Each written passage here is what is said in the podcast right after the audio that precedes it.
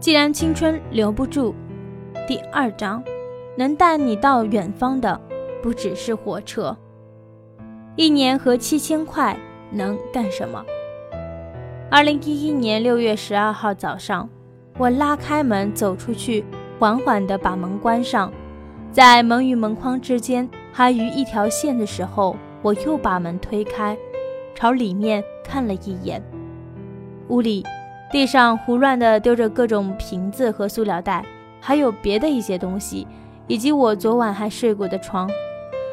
门啪嗒一声关上的时候，我知道我再也进不去了。钥匙已经在头天晚上交给了朋友老马了，我也已经告诉全世界我要去环游中国了。我为了这一天准备了七千块钱，那天我走的时候只剩下六千二百块了。背后的大背包里有我的吃穿住行。在澄江县城外的那个废弃的收费站，当我对着开过来的车子举起大拇指，把手伸出去时，另一种生活的大门就打开了。当我被一辆面包车载上时，我已经走了那么久，而这一切，我从没有想到过。如果那天我没有背包出门的话，这一年里，我一定还在公司里上着重复又重复的班，过着同样又同样的生活。我的工龄又多了一年，年龄又长了一岁。房价又涨了一圈，跟我没毛关系，反正我买不起。小吃店里的米线加价不将量的，又涨上五毛或一块。偶尔打两注双色球，仍然打不下来五百万，身体还是那么瘦。老爸在电话里还是催着我找女朋友，大概就是这样吧。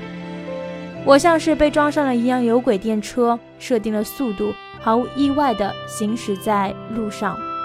车窗外是长着一模一样的树和房子。庆幸的是，那天我背着包走了。那天晚上，承载着我身体的是一张陌生气味的床。这张床距离我熟悉的那张已经隔了两百多公里的距离。这张床被摆在一家简朴的小旅馆的房间里，而这家小旅馆又藏在楚雄市的一个角落里。那是我第一次到楚雄，走在灯火通明的宜人古镇上，从一个个卖地方特产的摊位面前走过，听见不远处有歌手动情地唱着传奇。在广场中即将燃尽的火堆前，仍然围着意犹未尽欢闹着的人们。我的内心像是一口被盖着的锅，里面是一锅沸腾的水。我也想像火堆前的人们那样大声地笑。可我却没有笑出来，因为我还在想：我真的出来了吗？真的自由了吗？在楚雄玩了两天后，我去了大理、丽江。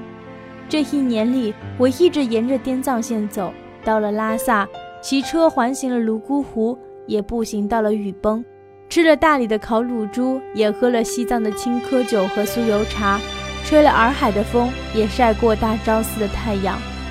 从拉萨走新疆线，又去了新疆；从南疆的维吾尔走到了北疆的哈萨克；从大吃西瓜到喝饱奶茶；从哈密瓜到烤全羊；从新疆东行经甘肃到西安；从兰州拉面到肉夹馍；从陕西到山西；从洋芋擦擦到了刀削面；从山西到河北，经天津过北京，然后到山东。从老陈醋到驴肉火烧，经煎饼果子过豆浆，最后到了大煎饼跟前。各种特色无法混淆的味道刺激着味蕾，仿佛是地图上一面面醒目的小红旗在舌尖上划出的一道清晰的线路。这一年里，开启了我人生的 N 个第一次：第一次搭车，第一次睡在陌生人的家里，第一次看见雪山。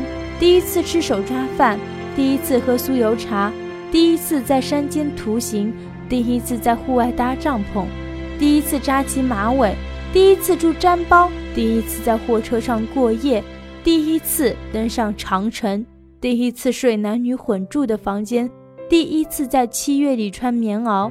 第一次在夜里爬上山顶，第一次在沙漠里看星星。